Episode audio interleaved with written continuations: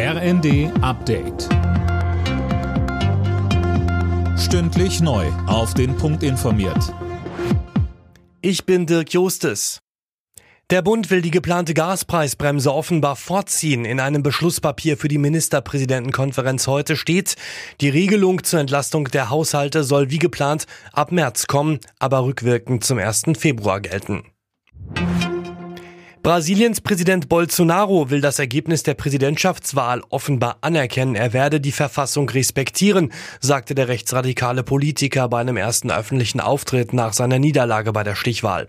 Dort hatte er gegen seinen linken Herausforderer Lula hauchdünn verloren. Bei Galeria Karstadt Kaufhof stehen tausende Jobs auf der Kippe. Die Warenhauskette hat erneut Insolvenz in Eigenverantwortung beantragt. Tom Musse, die Gewerkschaft Verdi, stemmt sich gegen die drohende Schließung von Galeria-Filialen. Ja, richtig. Verdi hat angekündigt, um jeden Arbeitsplatz kämpfen zu wollen. Die Gewerkschaft fordert, es muss jetzt zusätzliches Geld in das Unternehmen fließen. Auch der Deutsche Städtetag setzt darauf, dass möglichst viele Filialen und Jobs erhalten bleiben. Weitere Schließungen wären für die betroffenen Städte ein tiefer Einschnitt, sagte Städtetagspräsident Lewe. Mit den Kaufhäusern würden auch wichtige Orte der Versorgung und Begegnung verloren gehen. Bundesinnenministerin Faeser wird zur Fußball-WM nach Katar fliegen. Das hat sie nach Gesprächen im Gastgeberland gesagt. Die Regierung des Landes habe ihr zugesichert, dass jeder sicher zur WM nach Katar reisen kann.